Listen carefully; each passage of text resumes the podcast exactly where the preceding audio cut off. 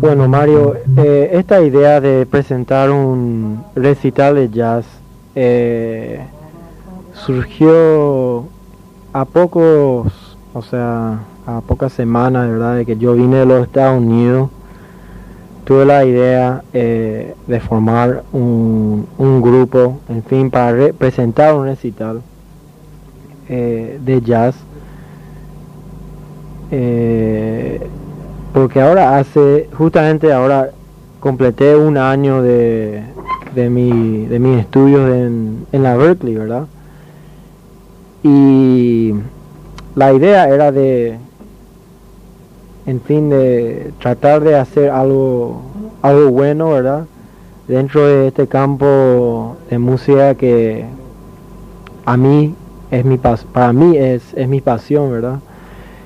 Y ahí eh, así surgió la idea y después verdad vino el problema de, ver los músicos eh, y acá conmigo tengo la verdad la buena suerte de tener unos músicos muy muy buenos trabajando conmigo en este proyecto verdad como como el Lobito Martínez eh, muy conocido por el grupo de los Aftermaths.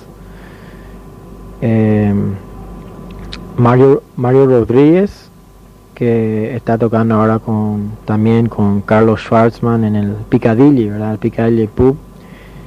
Y Riolo Alvarenga, que toca en el, equipo 87. O sea que todos estos músicos, eh, con todas sus diversas actividades, están eh, poniendo este tiempo, realmente estamos ensayando mucho, eh, ¿verdad? Eh, dentro de sus múltiples actividades están poniendo el tiempo para lograr algo muy bueno, ¿verdad?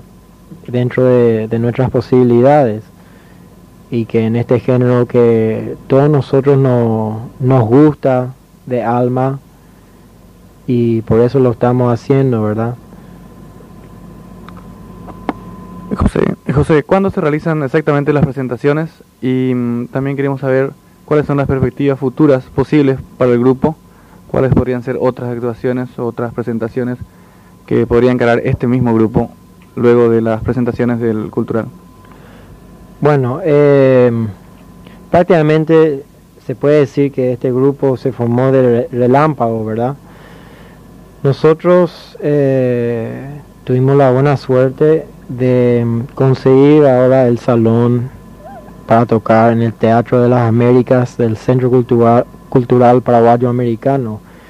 Eh, como anteriormente yo ya había trabajado con ellos y Lobito también, ¿verdad? Eh, fue todo cuestión de hablar ahí y ellos muy generosamente nos está eh, nos dan el salón verdad para hacer la presentación que se va a realizar el 28 y el 29 de este mes que sería el jueves y viernes próximo.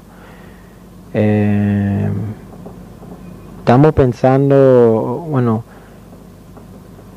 tenemos posiblemente después de eh, esta actuación verdad eh, planes para tocar en, en otros lugares. Todavía nada de eso todavía no está concretado, ¿verdad? Pero lo que queremos hacer es eh, tratar de hacer llegar esta música a, a, más gente, ¿verdad? Pensamos que en fin, si en dos, en dos noches van a haber, eh, esperemos, ¿verdad? Que, que se vaya muchas personas eh, al centro cultural, pero en fin, em, pienso que podríamos eh, eh, tocar también en otros lugares para incluso a esas personas que les gusta escuchar el jazz, ¿verdad? Les gusta escuchar de esta música. Y por eso, Mario, estamos viendo la posibilidad de, em, de hacer algunas otras actuaciones con este grupo después de esta fecha que, que mencioné, ¿verdad? Y bueno, antes de concluir esta breve conversación con uno de los integrantes del Berkeley 4, también queremos saber de José eh, algo, algunas impresiones así a grandes rasgos acerca del repertorio que va a incluir el grupo en esta ocasión. Un repertorio que de por sí ya hemos escuchado en parte esta, esta noche acá en el ensayo, pero que también, por supuesto, merece tu opinión porque se tratan de temas realmente interesantes. Bueno, eh, siempre es una cosa difícil, Mario, elegir un repertorio para tocar. Eh, claro, nosotros como interesados en este género, tratamos de, ver temas, ¿verdad? Variados y sobre todo queremos eh, elegir, o sea, elegimos unos temas eh, de, algún, de algunos de los maestros anteriores en el jazz, ¿verdad?